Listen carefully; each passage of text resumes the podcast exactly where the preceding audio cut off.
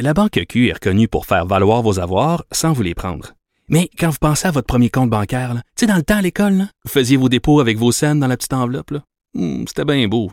Mais avec le temps, à ce compte-là vous a coûté des milliers de dollars en frais, puis vous ne faites pas une scène d'intérêt. Avec la Banque Q, vous obtenez des intérêts élevés et aucun frais sur vos services bancaires courants. Autrement dit, ça fait pas mal plus de scènes dans votre enveloppe, ça. Banque Q. Faites valoir vos avoirs. Visitez banqueq.ca pour en savoir plus. Cube Radio. Silence! Veuillez vous lever. La cour présidée par l'honorable François-David Bernier est déclarée ouverte. Entrez dans les coulisses de la justice. Écoutez, vous serez pas jugé. Ils appellent à la barre les acteurs de l'actualité. Oui, votre honneur. Avec François-David Bernier. Avec François-David Bernier. Avocat à la barre. Cube Radio. Bonjour, bienvenue à l'émission. Euh, Aujourd'hui, euh, ben, encore une fois, je vous fais part là, de mon suivi au palais cette semaine d'un autre procès euh, très à- médiatisé, là, le révérend Mukendi, qui écope de huit ans de prison. Le juge qui a un jugement assez accablant là, sur ce qu'il a fait. C'était pas évident d'être dans ça, je vous en parle. Et euh, on vous parle de la boxe et de la régie des alcools et des jeux. Euh, Il y a euh, Interbox qui, qui- qui s'est fait, euh, qui, qui est en audience à ce sujet. On en parle avec Maître Jean-Paul Boilly. Et un criminologue, savez-vous c'est quoi? Ben, il y a Michel Goy- Goyette, qui est la présidente de, l'Ordre des criminologues du Québec, va nous parler des, des recommandations qu'ils ont fait à la commission Laurent. Et bien sûr, dimanche, on répond à vos questions, les questions du public en fin d'émission. Votre émission commence maintenant. Avocat à la barre. Avec François-David Bernier. Avec François-David Bernier. J'ai assisté jeudi dernier à la lecture de la peine, de la sentence du révérend Mukendi. Bon, Mukendi, je vous rappelle les faits. Ce révérend-là, qui a une église, là, j'ai, euh, une église de la bonne parole, je vous ferai entendre tout à l'heure un extrait de représentante.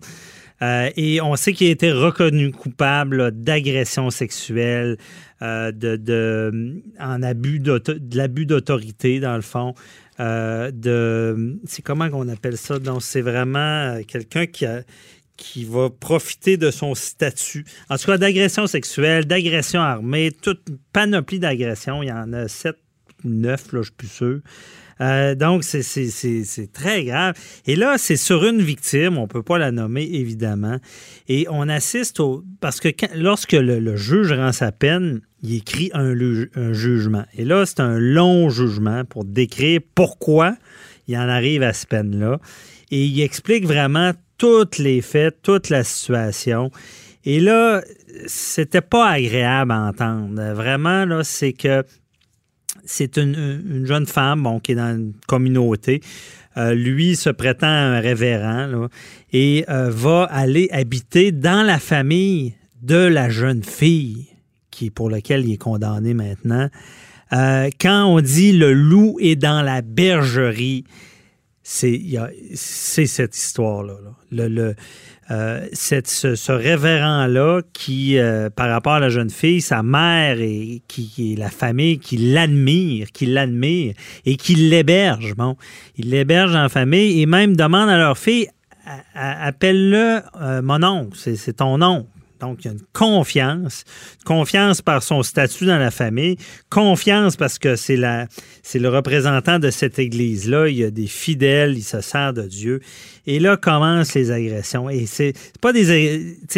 j'enlève rien à une agression qui arrive à un moment donné, mais là, c'est quand je dis, quand, le juge dit la, la situation d'autorité, l'abus de pouvoir qui a été fait là-dedans, ça dure sur des années et ça commence quand la jeune fille environ là, 13 ans? Et lui, euh, par prétexte, se rend dans sa chambre, pour faire des prières nocturnes. Et là commencent des attouchements. Euh, ça se fait fréquemment. Mais la jeune fille, elle veut pas parler parce que ses parents l'admirent. Euh, même le révérend lui lui dit c'est de ta faute, c'est toi qui qui a provoqué ça. Donc, imaginez la victime qui se sent coupable.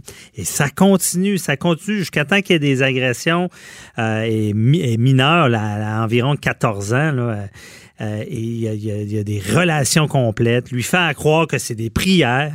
Imaginez d'aller dans sa chambre pour, lui, pour guérir ses menstruations, pour pas qu'elle ait mal, au ventre.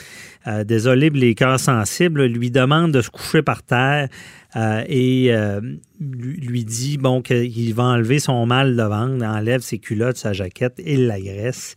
donc, elle, ne veut pas dire ça à ses parents, ça perdure. Le père est pas d'accord, par contre, lui s'en va, il est pas d'accord. Il sait pas qu'il y a des agressions, mais il est pas d'accord avec le statut que le révérend Mukendi a, dans la famille. Donc, le juge décrit ça et je vous dis, quand il décrit, il regarde, parce que c'est encore dans la grande salle à Québec, avec le mur vitré, où est-ce que l'accusé est. Euh, qui, qui bronche pas bien gros. Mais tout le long, le juge fait la lecture attentivement de ce jugement-là des faits et regarde le, condamné, là, qui a été reconnu coupable, le regarde et s'adresse à lui disant que ce qu'il a fait, c'est atroce euh, il revient toujours et toujours sur la situation d'autorité qu'il avait, de confiance qu'il avait, de se servir de Dieu pour agresser une jeune fillette. On le sait, ces gens-là, c'est des tueurs d'âmes. Euh, je ne sais pas les séquelles que la jeune femme a de ça, mais euh, on veut pas ça quand on est jeune. Je veux dire, on, on, est supposé de protéger. Et le loup est rentré dans la bergerie. Et au final, part de la peine et la peine tombe, on l'accuse, pas on l'accuse, on le condamne à huit ans de prison. Donc, huit ans de prison pour Mukendi. Euh, et honnêtement, avec ce qu'il a fait, c'est mérité, c'est clair, le juge l'a bien dit. Euh, il faut, euh, faut dénoncer aussi, il faut que ce soit une peine exemplaire parce que ce pas des comportements à avoir. Et euh, par la suite, bon palais, j'ai fait encore mon travail d'écouter ce qu'il avait à dire la couronne. Je vais vous le faire entendre. Et par la suite aussi, je vais vous faire entendre. C'est assez c'est assez spécial. une représentante de, l'Église en question, la bonne parole, je crois, qui semble pas trop avoir de problème avec ce qui s'est passé, disant qu'ils vont aller en appel. Je vous fais écouter en premier lieu la couronne rendre une sentence qui va, euh, dans ce que vous aviez demandé, pouvez-vous nous, mentionner un peu ce qu'on vient de, donner au, pasteur Paul Mukendi? En fait, le juge a donné une sentence globale de 8 ans tenant compte particulièrement de plusieurs facteurs aggravants, dont l'abus de confiance et l'abus d'autorité euh, dans lequel il se trouvait à l'égard de la victime. On se rappelle que monsieur était le pasteur de l'Église Parole de vie et que c'est dans ce contexte-là qu'il a abusé de la jeune victime dès son jeune âge jusqu'à l'âge adulte. C'est beaucoup ce qui a joué dans, la balance. Là. Effectivement, à plusieurs reprises, le juge a euh, rappelé qu'il s'agissait de facteurs aggravants, que c'était la toile de fond qui a servi à la commission de ces délits-là euh, pour justifier qu'on se retrouvait dans la troisième catégorie, donc c'est-à-dire des peines de longue durée et imposer une peine de 8 ans. Et une chose qui est quand même spéciale, c'est qu'il n'a pas voulu faire de différence entre les abus qui ont pu avoir lieu ou qui ont eu lieu lorsqu'elle était mineure et d'autres au moment où elle était majeure parce que tout ça était trop euh, vicié qu'il a mentionné. Hein. Effectivement, c'était toujours la même trame de fond, l'exercice d'abus d'autorité, l'abus de pouvoir qui s'est manifesté alors qu'elle était toute jeune. Et une fois qu'elle s'est refusée, une fois qu'elle a manifesté son désaccord, à ce moment-là, la violence, l'intimidation a été nécessaire pour qu'il puisse commettre des infractions de nature sexuelle et des natures de voie de fait. Peut dire vraiment que la victime était sur son joug, parce que la, religion prenait une grande place, c'est ça Absolument. Pendant toutes les années, euh, le pasteur était euh, un homme important et on se rappelle qu'il était présenté comme un homme de Dieu. Donc, elle devait se soumettre à l'homme de Dieu. Merci beaucoup. Se servir de Dieu pour agresser une mineure, une fillette fillette qui. qui moi, j'en reviens pas. Bon, j'ai assisté à ça, j'ai trouvé ça dégueulasse d'entendre tous les détails de ce jugement-là. Euh, et bon, au moins, ça a pris des années. C'est ça qui est terrible là-dedans. Au moins, justice est faite. Il s'en va derrière les barreaux. Euh, ce sera, il sera fiché aussi comme euh, sur le registre des délinquants sexuels. Euh, et je vous ai pas tout dit. Après, par après, il y avait plus de pouvoir dessus. C'est pour ça que dans l'entrevue, on entend, on dit qu'on on a fait toute la même trame de fait. On n'a pas séparé quand il était mineur, quand il était jeune, puis même il y a un certain âge que c'est automatiquement des, agressions, et quand il était adulte. Parce que rendu adulte, il y avait pas plus de consentement parce que il, a- sentait qu'il avait plus ce pouvoir-là sur elle et imaginez, à la place, il la menaçait, il a sorti un couteau, il l'a menacé de mort pour avoir des rapports sexuels. Donc, pas de pitié pour ce, genre de personnes-là. Heureusement, la justice est là. Et bon, je, vais, vous choquer ce matin, là, et écoutez la partie de, la représentante de l'Église en question. Honnêtement, je sais pas. Dites-moi ce que vous en pensez. Euh, je trouve qu'on fait comme s'il n'y avait là quand c'est très grave. Nous avons tous entendu, bien sûr, le prononcé de la sentence. Bien entendu, nous accusons, nous, prenons acte de ce qui s'est dit par le juge et nous respectons tout à fait le processus judiciaire. Il faut comprendre également que nous sommes en appel. Alors, euh, bien entendu, le processus d'appel est déjà enclenché et nous en remettrons bien sûr à la justice pour laquelle nous faisons pleinement confiance que justice sera rendue. Et par ailleurs, les activités du Centre évangélique Parole se poursuivent comme d'habitude. Nous avons toute une équipe, nous sommes euh, tout à fait solidaires euh, à cet égard. Été sévère en envoi du, du révérend. Vous croyez vraiment qu'il y a une chance en appel? Oui, absolument. C'est pour ça d'ailleurs que le processus d'appel existe. C'est pour ça que la justice existe. Il peut y avoir, l'avocate a témoigné euh, il y a quelques mois comme quoi il pouvait y avoir également des dénis de justice, ce que était ce sur quoi est basé finalement la- l'appel. Mais oui, nous croyons au processus judiciaire suit son cours et nous allons nous conformer à- au, au processus qui va suivre. Nous en sommes. Quelle est la réaction des fidèles? Les fidèles, bien, bien sûr, euh, il y a eu une réaction peut-être émo- émotive, mais les fidèles étaient aussi euh, beaucoup présents lors du processus. Alors, je pense qu'ils sont capables de faire la part des choses. Et l'Église Parole de Vie est solide. Ce n'est pas, elle ne se résume pas qu'au révérend Mukendi. Il y a des gens qui sont présents, qui sont qui prêchent. Il y a, toute une organisation derrière. Alors, nous avons confiance pour la suite. Le jeudi, je crois, est une journée importante Oui, pour le centre parce qu'il y a, il y a- je sais pas trop quelle activité, mais... Oui, c'est la soirée le jeudi soir à 19h. C'est la Parfait. soirée des jeudis miracles. Donc, malgré le fait que le révérend Mukendi ne soit pas là ce soir, ça va se poursuivre? Oui, absolument, tout à fait. Même dimanche à 10h30, les cultes, vous pouvez les suivre en direct si vous voulez. euh, mais tout à fait, les, les- les activités n'ont- sont aucunement euh, interrompues. Pas du tout. Est-ce qu'il y a quelqu'un qui le remplace? Oui, mais bien sûr, mais certainement, il y a plusieurs pasteurs qui peuvent prêcher la parole de Dieu. Parce qu'il faut penser que c'est son nom qui est sur la pancarte, mais derrière ça, il y a des pasteurs, il y a une organisation, il y a des bureaux, il y a un, un service administratif. C'est une organisation comme une entreprise, si vous voulez. Alors, une entreprise ne se résume pas à une seule personne. Merci. Merci. Bon, pensez-en ce que vous voulez. Moi, je trouve que je- il aurait fallu qu'il dénonce ce geste-là. J'en reviens pas. Honnêtement, j'en reviens pas. Coudon, on va avoir euh, Mukendi en direct de la prison. C'est comme s'il n'y avait rien fait. Euh, je veux dire, il y, a, tout un questionnement à se poser. L'Église, parole de vie.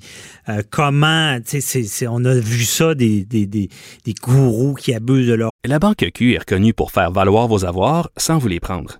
Mais quand vous pensez à votre premier compte bancaire, tu sais, dans le temps à l'école, vous faisiez vos dépôts avec vos scènes dans la petite enveloppe. Hmm, C'était bien beau. Mais avec le temps, ce vieux compte-là vous a coûté des milliers de dollars en frais, puis vous ne faites pas une scène d'intérêt.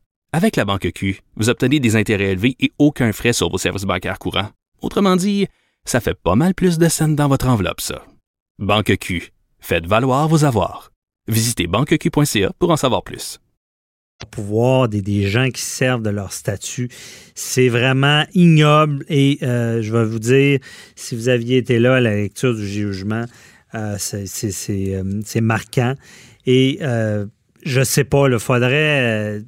en tout cas, je veux, je veux pas tout remettre en question, mais ce genre d'église-là, de nos jours, il faudrait faire des vérifications. Est-ce que, ben, je veux pas dire que c'est, je veux pas généraliser là, mais comment ça peut être fa- il peut, ça peut durer des années comme ça, personne ne s'en rend compte, la famille ne s'en rend pas compte. Il y a cette influence-là qui, qui fait que ce, ce- ce Mukendi a agi, je le répète, comme un loup dans la bergerie.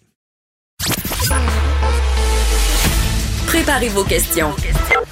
Cube Radio vous offre les services juridiques d'avocats sans frais d'honoraires. Appelez ou textez. 187 Cube Radio. Cube Radio. 1877 827 2346. La régie des alcools, des courses et des jeux. Et la boxe, euh, ça fait pas toujours bon ménage. On a vu cette semaine euh, le promoteur, pa- pardon, promoteur Yvon Michel euh, qui a paradé devant la, la- la régie des alcools. Bon, la régie, euh, c'est- toute une affaire. Il y a un tribunal aussi. Pour venir expliquer euh, pourquoi des membres en règle des Hells Angels avaient assisté à un de ces programmes de boxe dans des places normalement réservées à des proches des organisateurs. Euh, c'est quoi ces règles-là? Est-ce qu'il a le droit de faire ça? On en parle avec notre chroniqueur, Jean-Paul Boilly. Bonjour. Ouais, bon matin. Ben oui, effectivement, la boxe, pas un sport de, c'est pas un sport pour les, les c'est pas, c'est pas du badminton. tu sais. Il n'y a pas de moineaux qui volent, puis mais il y a- il y, a des moineaux dans l'assistance, par exemple. Ça, je peux vous le dire. Écoutez, euh, ça fait, j'ai vu cette semaine, là, il y a eu des réactions un peu à gauche et à droite au témoignage de M. Michel, là, qui, qui, qui est le patron de Interbox, là, qui, qui est la, la- une des, des sociétés qui fait des, qui organise des galas de boxe au Québec. Il y en a quelques-unes, mais je pense que c'est la principale.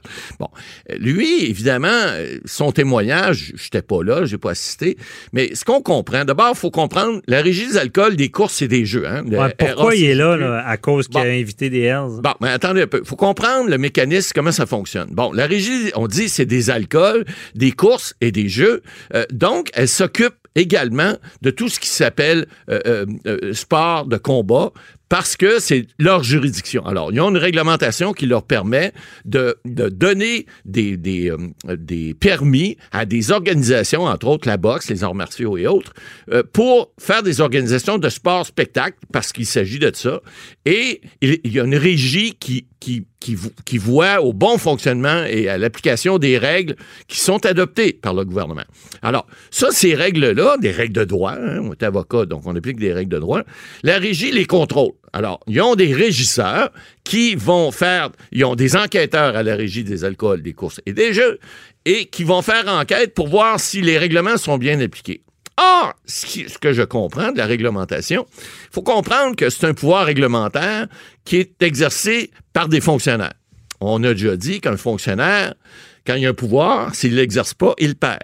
Alors, c'est bête à dire, mais c'est comme ça. Or, la régie, qui est là depuis nombre d'années à régir ces combats-là, a des règles qui euh, prévoient, entre autres, que dans ce qu'on appelle le ringside, ou en fait l'endroit où il y a des, euh, des, des- des gens qui font partie euh, d'organisations du combat, par exemple, dans ce cas-ci, le, le- le groupe d'Yvon Michel, Interbox, et, et des gens qui sont reliés, ont droit à des sièges qui sont réservés dans le, le- le côté du, du- du ring, en fait, de la- de l'arène de boxe.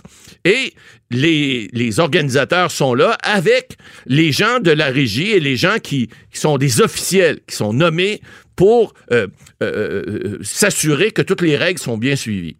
Ce qui semblerait a été mis en preuve, et encore là, je n'étais pas, je n'étais pas à l'audition de la- de- de- de- devant la régie, c'est qu'il y aurait eu dans cette section-là des gens qui auraient été identifiés comme étant des membres en règle des Hells Angels et euh, qui auraient été présents dans cette section-là.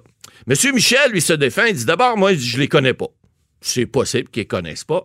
Et il dit, en plus, ces gens-là auraient acheté leur billet, ils auraient payé 250 ou 300 dollars le billet pour être présents sur place. Bon, là, la régie doit démontrer, et encore là, vous savez, on parle souvent à l'émission Maître Bernier des règles de preuve. hein. Les règles de preuve en droit pénal sont pas les mêmes que les règles de preuve en droit civil. Devant la régie d'alcool et, d'alcool et des courses et des jeux, la règle de preuve, c'est pas la règle de droit pénal. C'est la règle de droit civil parce qu'il s'agit d'un, entre guillemets, d'une régie, c'est même pas un tribunal.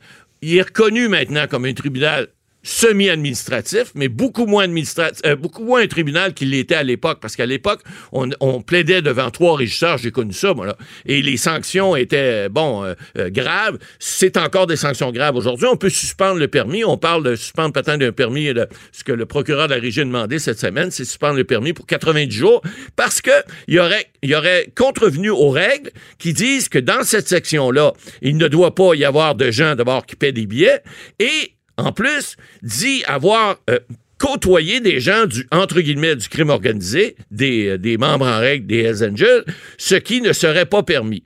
Bon. Ça on va serait mettre une infraction à la loi de, de, de Ah, côtoyer euh, les gens. C'est pas. Non, non. C'est-à-dire que. Euh, C'est, euh, les, les Hells Angels ont le droit de vivre, là. Ils n'ont pas à être membres d'un groupe de Ben, motards. c'est c'est ce qui me surprend de Ben la non, loi. là. Ben non, la loi dit pas ça. Le- ce qu'on reproche euh, au groupe d'Yvon Michel, on dit vous avez euh, vous avez euh, fait des choses avec un, gr- un groupe qui, est de- de- de- qui fait partie d'un un groupe de crime organisé. Donc, vous avez contrevenu aux bonnes mœurs, euh, au- à la réglementation en matière euh, d'organisation de, de, de combat ou de, en fait d'activités sportives euh, qui sont régies par la, la, la RACJ. Donc, vous avez contrevenu à ça parce que vous vous êtes associé à une, une association de criminels. Alors, ce que M. Michel a plaidé, ce que je comprends, c'est un, je les connaissais pas, ces gens-là ont le droit d'être là. Et là, tout le dilemme, c'est de savoir, il était où, il était-tu dans le ringside, il était-tu pas là? Euh, bon, évidemment, la région en a fait une preuve là-dessus. Mais même, même au fait que s'il était là, le problème, parce que je disais cette semaine, Richard Martineau, qui a toujours une plume assez, euh, il est capable de, il est, capable de piquer à bonne place. Et il avait fortement raison. Il disait, écoutez, à la boxe, depuis que je suis petit, puis moi avec, puis on a à peu près le même âge, ça, ça veut pas dire qu'il est aussi vieux que moi, mais presque. Alors, euh, euh, on sait qu'à la boxe, il y a toujours eu des gens, puis il, il disait qu'à la boxe, les gens euh, de la mafia étaient là. On a vu souvent des gens, les parrains, etc., s'installer avec les gros cigares, etc., à l'époque où c'était permis. Et puis, t'avais les gens, le, le- le peuple ordinaire, qui allait là, puis qui étaient comme contents de voir qu'ils étaient assis avec des gens de- qui avaient une grosse notoriété parce que c'était des mafieux connus. Bon, il y a eu des moteurs à une certaine époque aussi. Alors, la boxe, c'est un sport de combat. Hein. Euh, On se comprend que c'est pas fait pour les doux, puis on se comprend que des gens qui ont des intérêts des fois à être là. Là, ce que la régie ne veut pas, c'est que ça soit organisé, par exemple, par le crime organisé. Euh, moi, ce que je comprends, c'est qu'Interbox et puis d'autres organisations de boxe au Québec, ça fait des lunes que le crime organisé est plus là-dedans. Mais Il voudrait pas mais, que le mais c'est jeu- déjà arrivé. le jeu soit infiltré. Ben oui, parce que c'est On ça. a déjà vu ça. On a, on, on l'a eu à l'époque. Avant l'Auto-Québec, souvenez-vous, la première loterie, c'est celle du maire de Montréal, Jean Drapeau, pour financer son, Terre, de- Terre des Hommes à l'époque, l'Expo 67. Donc, avant ça, il y en avait des loteries au Québec, mais ils étaient illégales. Alors, ce qu'on veut pas maintenant que l'Auto-Québec est là, on a mis des casinos en vigueur un peu partout, des machines à sous. À l'époque, c'était la mafia qui contrôlait tout ça. Il y en a, le gouvernement n'était pas là-dedans. Alors, le gouvernement a décidé à un moment donné, on va être, on va contrôler les jeux d'hasard, puis on va contrôler aussi, bon, certains sports qui étaient la- la- l'apanage de la C'est un mafia. peu drôle la façon. Ben, c'est un peu drôle parce que Le là, si je comprends bien, le gouvernement a remplacé la mafia. Ben, c'est quasiment ça. Quand vous faites votre rapport d'impôt à chaque mois d'avril, dites-vous que vous pourriez payer un piso à la mafia, mais à la place, vous le donnez au gouvernement. Mais ça, des fois, on a l'impression que c'est la même chose. C'est vrai qu'ils disent que t'es mieux de devoir de l'argent à la mafia qu'au gouvernement? Euh, C'est-à-dire que non. Il y a, y moins d'intérêt que la mafia que Je vous dirais que légalement, Ouais. vous êtes mieux de devoir le- de, l'argent euh, à la mafia qu'au gouvernement parce que la mafia n'a pas de moyens légaux de vous collecter. Par contre, je vous dirais que les moyens légaux sont pas mal moins rough que les moyens que la mafia a de vous collecter. Fait que, all- on dit, euh, euh, all in all, euh, dans, dans tout ça, là, vous êtes peut-être mieux de valoir de l'argent juste au gouvernement. Mais il reste que cette, cette position-là que la, que la régie a en- envers là, M. Michel, euh, ben, pour cette semaine, on n'a pas vu la décision encore, mais elle va sortir éventuellement. Euh, c'est, ça, ça fait drôle de voir ça parce que là, vous avez une version des enquêteurs qui disent Ah, on a vu ces gens-là sur place qui ont été identifiés. Il y a M. euh, Casetta, qui est un, Hells connu, membre et Ouais. qui a été longtemps en prison pour des activités illicites, des meurtres même, je pense, de toutes sortes, je peux pas dire, je connais pas son prédigré. Et d'autres personnes, d'autres membres en règle qu'on appelle, des, on appelle ça dans le langage des, des full patch, là, des gens qui sont vraiment des membres. Casetta, c'est- réputé comme le nouveau chef. Ouais, ben en fait, là, je peux pas vous dire si On sait plus, là. remporté M. Ouais. Mme Boucher, je, je me tiens pas avec eux. Mon Boucher était allé à, Il est allé- à Pimentfort dans l'époque. Ouais, ben écoutez, Ouais. c'est des gens, des fois, euh, vous savez, les criminels endurcis, des fois, ils, veulent avoir un certain vedettariat. Euh, Il y en a qui ont des vestes, puis ils sont fiers de les porter avec les- leur insigne, leur patch, comme on dit, puis ils vont dans des endroits publics avec. Alors, il y, a des gens qui cherchent, euh, mon Boucher à l'époque, il, il s'en cachait pas. Euh, bon, ils, veulent avoir une certaine vedettariat, ça leur appartient. Mais il reste que si vous êtes un criminel reconnu, euh, puis que vous êtes vu dans une activité où les criminels sont pas bienvenus parce que c'est contrôlé entre guillemets par l'État, ben au moins ayez la décence de pas vous mettre sur la première rangée. Gardez-vous une petite gêne, mettez-vous sur la 3, 4e, 5e rangée, ça va moins pareil. Puis mettez pas vos patchs. Mais c'est pas moi qui va dire à elle de pas mettre ses patchs. J'ai pas, je pense que j'ai pas la notoriété suffisante pour ça. Mais il reste que c'est ce qui s'est passé. Puis là, ben, c'est de voir parce que vous savez, la régie elle brelon. S'il décide de le permis de, cette organisation-là, ben ça a, des conséquences. Marquez, c'est pas comme lorsqu'un bar est suspendu ou un restaurant pour 90 jours, euh, il doit fermer. Une organisation comme telle, si par exemple il y aurait un combat de prévu, euh, je sais pas, moi, dans d'ici trois mois, puis il y avait une suspension. La Banque Q est reconnue pour faire valoir vos avoirs sans vous les prendre. Mais quand vous pensez à votre premier compte bancaire, tu sais, dans le temps à l'école, vous faisiez vos dépôts avec vos scènes dans la petite enveloppe. Hmm, c'était bien beau. Mais avec le temps, ce vieux compte-là vous a coûté des milliers de dollars en frais, puis vous ne faites pas une scène d'intérêt. Avec la banque Q, vous obtenez des intérêts élevés et aucun frais sur vos services bancaires courants. Autrement dit, ça fait pas mal plus de scènes dans votre enveloppe, ça. Banque Q, faites valoir vos avoirs. Visitez banqueq.ca pour en savoir plus. 90 jours, il y a toujours moyen de reporter l'activité. Mais il reste que ça, cause des dommages et, ça va être à suivre parce que on ne sait pas si, euh, euh, on, devra à l'avenir euh, faire attention. Je pense que oui, là, ils n'auront pas le choix, les organisateurs. Mais il va falloir qu'ils passent le message. Si n'ont pas, pas d'affaires avec ces gens-là, comment ils vont passer le message? On ne le sait pas. S'ils ont affaire à ces gens-là, ben, c'est un message à leur passer en leur disant Hey, mon chum, écoute, un, tu mets pas ta veste deux, si ça te tente de te mettre une sucre, mets-toi-en une. Peut-être pas, une cagoule, mais euh, viens pas t'asseoir dans les premières rangées. Garde-toi une petite gêne, va te prendre un hot dog puis une bière en arrière, puis tu reviendras, mets-toi dans la rangée 8, ça va faire pareil, tu vas avoir un bon show, je te le garantis. Oui, mais quand même particulier, ces histoires de réserver, euh, comment ça, ils savent pas c'est à qui les places, puis en tout cas, je, trouve ça bizarre. C'est un peu bizarre, mais écoutez, euh, il y, a toujours une défense de bonne foi. Monsieur Michel a dit que, moi, que lui, de bonne foi, il connaissait pas ces gens-là. C'est peut-être des gens de l'organisation qui ont levé la tête, ça se peut aussi. Ah mais tu es toujours responsable de ton organisation. on va voir, on va suivre la décision de la régie, mais euh, je gagerais pas trop cher. Il y a des chances qu'il peut savoir euh, se faire taper un petit peu sur les doigts, mais au moins il va le savoir la prochaine fois. Ça va être une bonne leçon pour les autres. Vous écoutez Avocat à la barre. Entrer dans les coulisses de la justice. La commission Laurent bat son plein. Bon, il y a ce, enquête, prend des recommandations des professionnels dans le domaine. On se rappelle la commission Laurent en lien avec la fillette martyre de Granby. Bon, un événement marquant qui était survenu s'était posé beaucoup de questions et euh, le gouvernement a mis en place une commission pour voir qu'est-ce qui s'est passé avec la DPJ, euh, comment on peut améliorer le système. On s'entend, nos enfants, c'est la base. Donc, euh, un cas comme la fillette de Granby, il faut pas que ça arrive, il faut prendre des mesures. Et il y a un, autre professionnel, des professionnels dans ce milieu qu'on connaît moins, on a déjà entendu, les criminologues. Les criminologues vont agir dans des dossiers de DPJ et on voulait en savoir plus sur ce domaine-là. Je suis avec la présidente euh, de l'Ordre des professionnels des criminologues du Québec, Michel Goyette. Bonjour. Bonjour. Merci d'être avec nous. Euh, donc, euh, je, sais que vous avez fait des recommandations à cette commission Laurent-là, mais on pourrait peut-être commencer pour vous. Pourriez nous expliquer c'est quoi le rôle des criminologues? Ben, avec grand plaisir.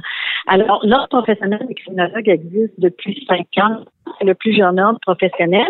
Mais les criminologues, euh, il y en a quand même depuis beaucoup plus longtemps que ça. Moi-même, euh, je suis criminologue de formation et j'ai commencé à travailler en protection de la jeunesse euh, il y a plus de 40 ans, mhm. au moment où la loi a été mise en vigueur.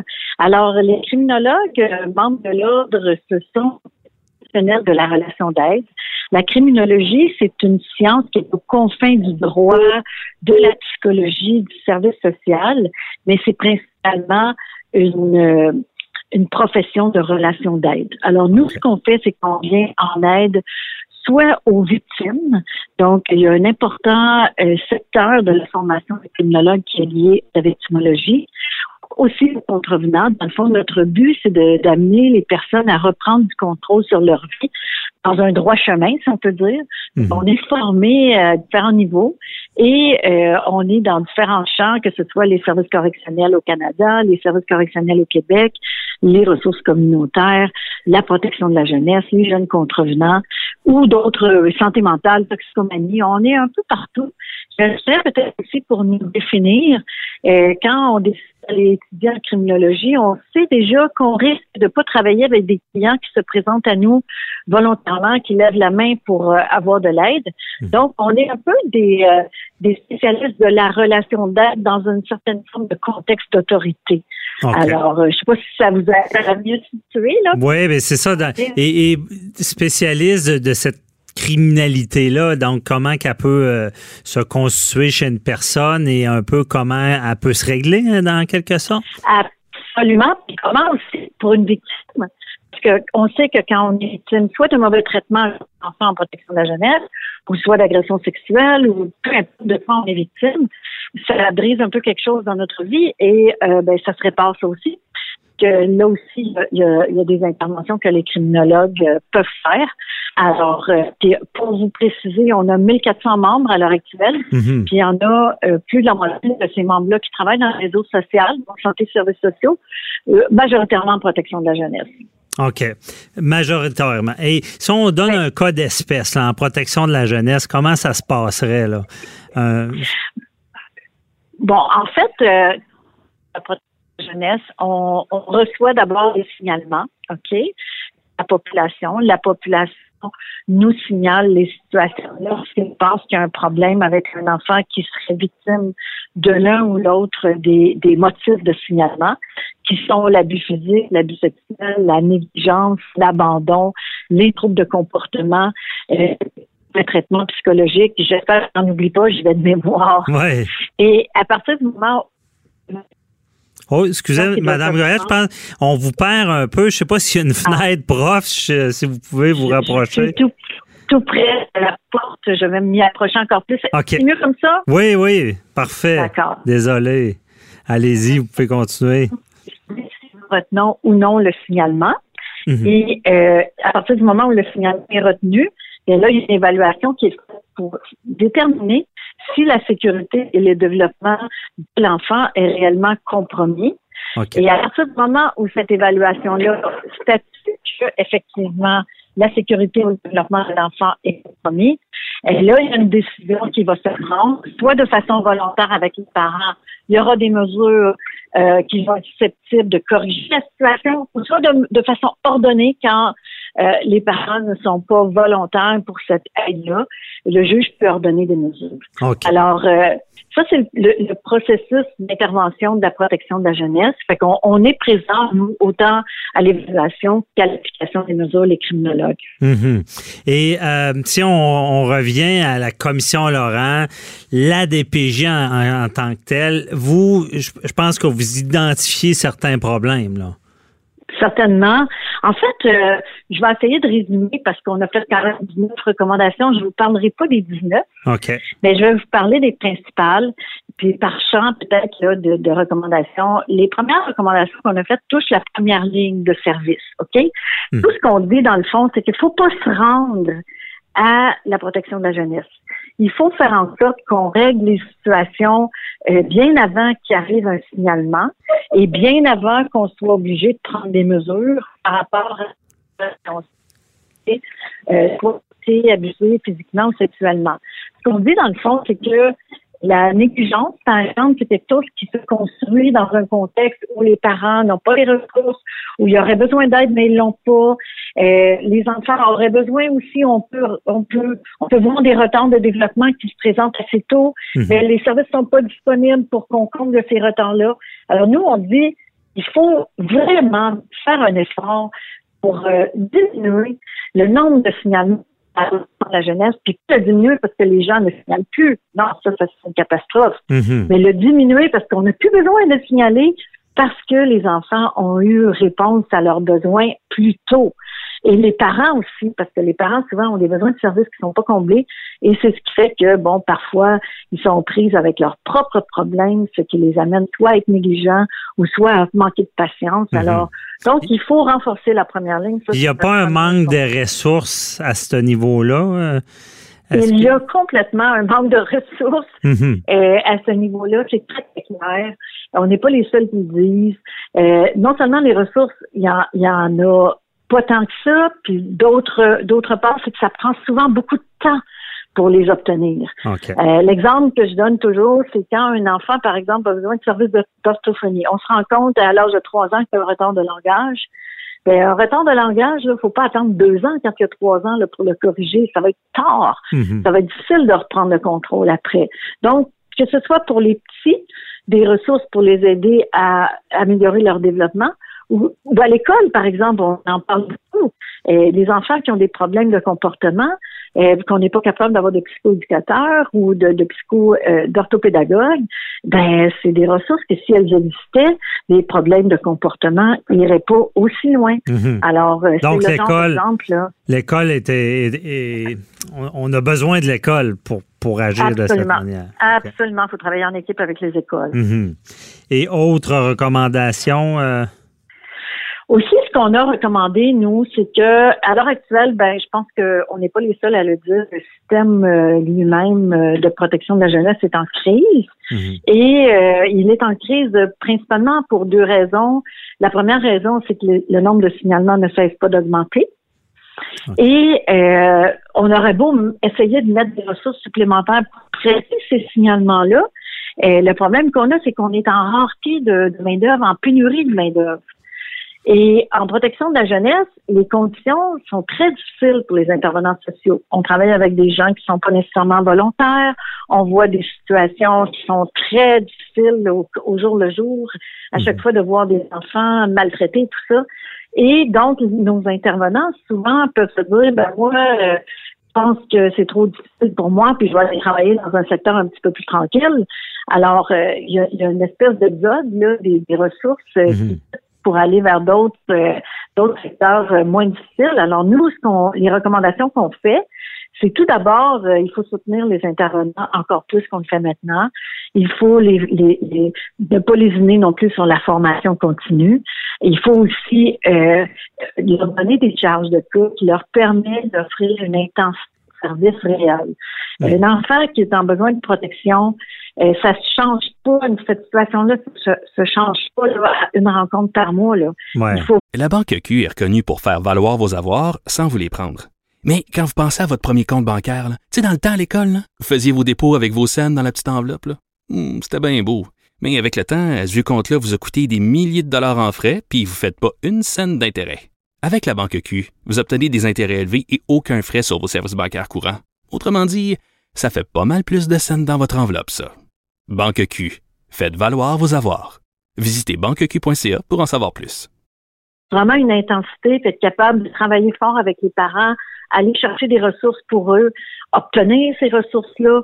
Donc, il y a un certain euh, euh, un certain maximum de cas qu'un intervenant peut euh, dont il peut s'occuper en même temps. Ouais, Alors ça, c'était notre notre deuxième euh, champ de. Il n'y a pas la, la priorisation des dossiers aussi, euh, de, de- de- un peu, euh, j'en ai déjà parlé dans d'autres entrevues, un peu le triage, là, tu sais, de, de, de- d'identifier les urgences à ce qui l'est moins Oui, urgent. ça, ça, je peux vous rassurer que quand euh, on reçoit un signalement, il est priorisé à l'entrée, soit code 1, code 2, code 3. OK.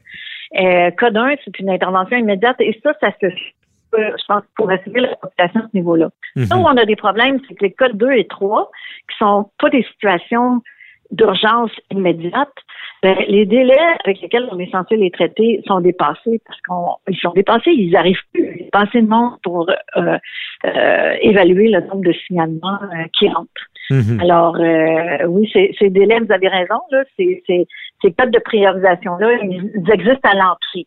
OK. Donc, euh, Désolé, mais. Madame Goyette, on vous a per- perdu quelques instants. Je sais que vous êtes en déplacement, euh, mais de Oui. toute manière, euh, c'était très intéressant. C'est tout le temps qu'on avait, mais on se reparlera euh, peut-être dans le développement de cette commission-là. Euh, je vous remercie beaucoup là, pour nous avoir éclairé sur votre profession et vos actions là, auprès de la commission Laurent. Je vous souhaite une belle journée. C'est moi qui vous remercie. Bonne journée. Bonne Bye journée, bye. bye-bye. Avocat à la barre. Alors, je procède à la lecture du verdict. Avec François-David Bernier. Les meilleures plaidoiries que vous entendrez. Cube Radio. Voici le moment des questions du public, vos questions que vous nous posez chaque semaine. Et euh, bon, Maître Boily qui est avec nous toujours. bonjour. Vous êtes là, parfait. Euh, première question, Simon Pierre de Saint-Georges de Beauce. Euh, Il a, Un beau nous a son. texté 187 euh, Cube Radio pour savoir comment un tribunal américain a-t-il pu prétendre cette semaine que dans le baseball majeur, tricher faisait partie du sport? Qu'est-ce que c'est, Maître Boily, ça? Quand vous m'avez envoyé la question, euh, ben, j'ai fouillé un peu. Je savais pas de quoi l'auditeur parlait trop trop. Mais euh, je suis allé voir, il y a une cour de justice du district euh, des États-Unis qui, a- eu euh, une cour de district, en fait, qui a eu une demande de fait parce qu'il y a des gens qui ont fait des paris sportifs sur, entre autres, les, euh, les Astros de Houston. Et les Astros de Houston avaient une méthode, c'est pas expliqué là, dans décision, il y avait une méthode électronique et avec, par le biais de, certaines personnes, des nerds d'informatique, pour déchiffrer les signaux euh, de- des- des joueurs adverses et essayer, de- on appelle ça voler le signal. Vous savez, au baseball, j'ai arbitré au baseball longtemps.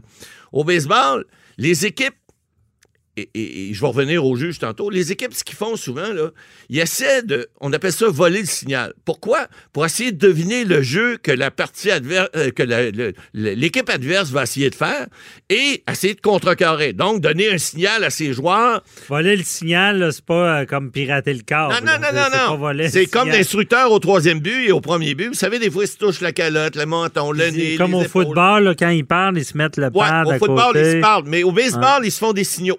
Vous remarquerez, et les arbitres s'en font aussi. Il y a des codes pour les arbitres, mais il y a des codes pour les instructeurs et les joueurs.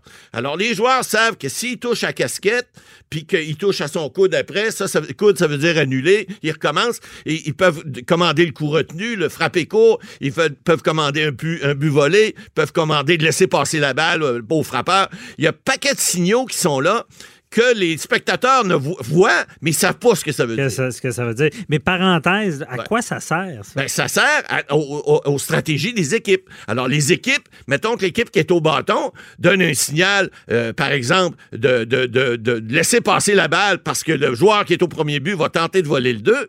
Ben, si le lanceur et le receveur le savent, ils vont essayer de prendre le joueur en souricière. Alors, c'est des tactiques qui sont là. Et là, il y a un juge d'une cour de district aux États-Unis qui a dit, qui a probablement fait comme moi dans sa jeunesse, qui a dû arbitrer au baseball, qui a dit aux gens qui faisaient leur réclamation. Mais, la réclamation, c'est qu'il y a un logiciel. Non, non, la Non? réclamation, c'est pas ça. La réclamation, c'est de dire l'équipe a triché puis a volé le signal, peu importe comment.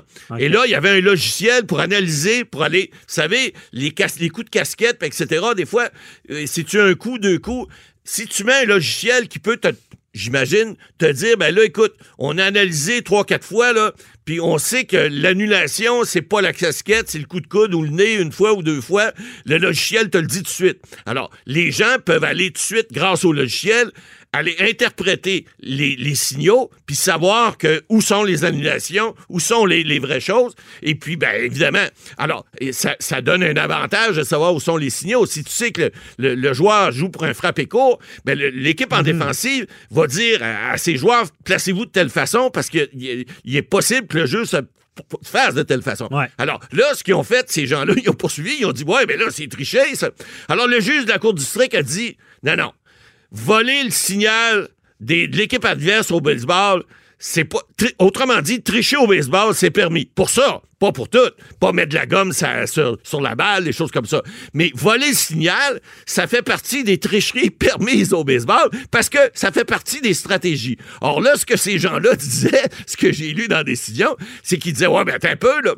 Ils ont pris une façon électronique pour aller voler le signal. Le juge a dit, excusez-moi l'expression en anglaise, so what? Ils sont brillants, ils ont bien fait les choses. Ça change pas le pari sportif parce que le pari que vous avez fait, si l'équipe a gagné ou perdu, puis savez-vous quoi? Les Astros d'Houston ont démontré dans leur, dans leur défense, parce qu'ils ont fait une défense, ils ont démontré qu'ils gagnaient moins souvent sur, parce que c'est juste dans leur, euh, dans leur euh, place où ils jouent, euh, ils reçoivent les, les équipes à Houston qui faisaient ça. Et ils ont démontré que leur moyenne était plus forte lorsqu'ils jouaient à l'étranger. Alors, ça, ça change pas grand-chose. Mais, mais c'est bon de voir qu'il y a une cour qui a dit, écoutez, tricher au baseball, là, pas tricher, mais voler le signal, c'est pas illégal. Donc, ça fait partie du jeu, la partie de la game, puis- D'aller chercher le signal. Exact, Et euh, un peu comme au hockey. Au hockey, il y a des batailles. Il y a des batailles, oui, mais ça, c'est. une bataille, habituellement, ben, dans- en criminel, Ouais, donner un c'est coup pas- à quelqu'un, c'est un voie de fait. C'est un voie de fait, puis Ok, au hockey, c'est permis. Ben, comme à la boxe. On, parlait de, on parlait de la boxe plutôt dans l'émission. Tu ne pourras pas accuser quelqu'un Non. de, de- de- de- quand il a boxé de t'avoir donné un coup trop fort. Ouais, puis d'avoir truqué le match parce qu'il il a boxé Sidney Crosby au lieu de prendre le goon de l'autre équipe.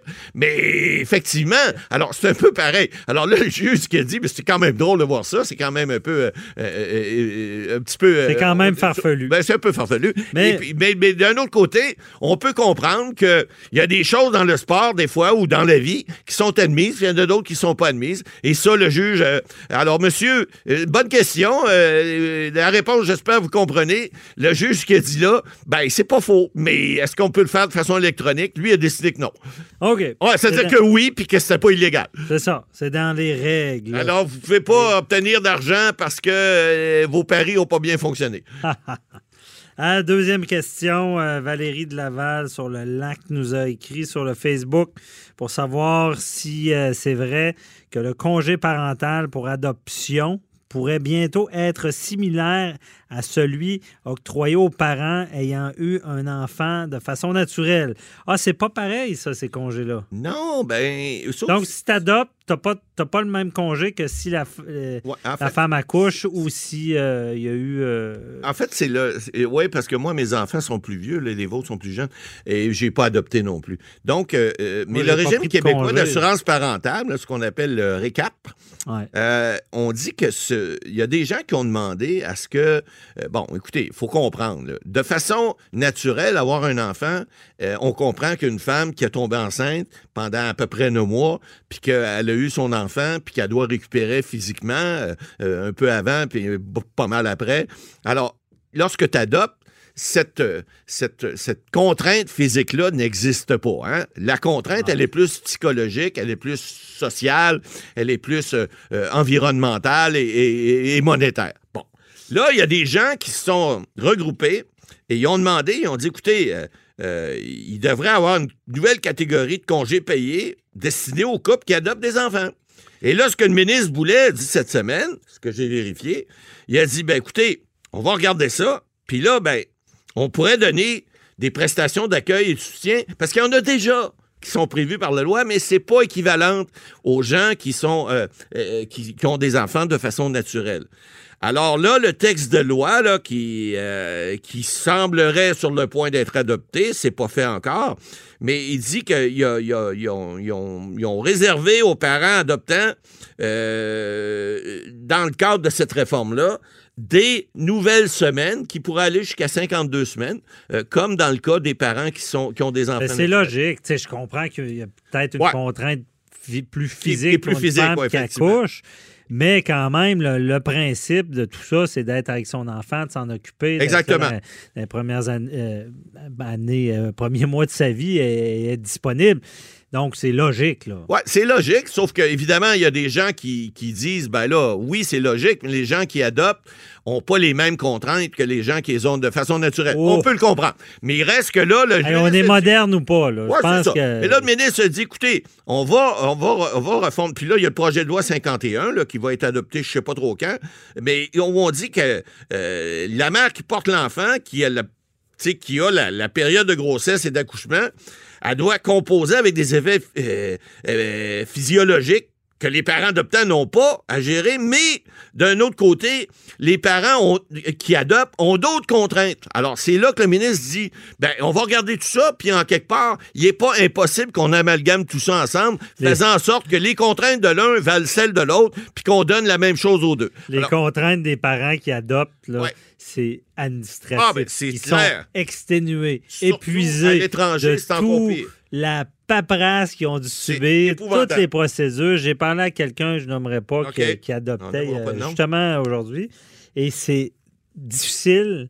Euh, souvent, les dossiers sont pas priorisés en plus. C'est assez. euh, Puis dans, dans ce qu'on prévoit dans le projet de loi, en tout cas ce que j'ai vu là, cette semaine, c'est que les, les pères aussi, les, les, euh, les, les, les- les pères qui sont présents, en fait, qui veulent prendre des congés parentaux, vont pouvoir le faire aussi au niveau de l'adoption, parce qu'on parlait des mères avant, mais là, au niveau Mais de l'adoption, avant même, il n'y avait pas de congé non, parental. non, mais là, il y en a, c'est prévu pour le père également, qui va pouvoir. Il y a un nombre de semaines qui va être li- limité au couple, mais le père ou la mère pourront se les partager. Alors, ça aussi, je trouve ça normal parce que, vous savez, au niveau euh, euh, historique, bon, au Québec, au Canada, en Amérique, ce sont les mères qui, depuis nombre d'années, qui sont occupées des enfants, mais je vous dirais que depuis 30 ans, ça a changé beaucoup. Il y a beaucoup de pères qui s'occupent, euh, j'en suis, vous en êtes, euh, qui, qui s'occupent de leurs enfants, ou peut-être pas autant, mais presque les mères. Et puis, euh, ben, je pense que ça doit d'être souligné, puis ça doit d'être protégé. Alors, effectivement, il y aura des modifications à la loi. Maintenant, de ça dépend des fois des carrières. hein. Ah, c'est sûr. Euh, parce que des, même la mère, des fois, une carrière plus prenante que le père. Donc, moi, j'ai vu ça des pères qui décidaient de prendre le congé pour s'occuper de Il faut être, euh, faut être dans, dans les années 20, pas les années 1920, mais les années 20-20. Dans le qu'on est. 20-20, ouais. Alors, avant, on disait, ah, ça, c'est comme les années 20. Mais là, on l'est dedans. Alors, il faut s'ajuster, puis il faut être capable de, de, de rendre euh, aux gens, les, Non, mais de leur donner les moyens, puis de leur donner les outils pour s'occuper des enfants. C'est important, les enfants. C'est logique. Faut Les enfants, c'est la base d'une société. Et voilà, c'est comme ça que plus tard, lorsque vous allez être vieux, ben, peut-être que vos enfants pourront prendre soin de vous parce que vous avez pris soin d'eux. Oh oui, on espère ça.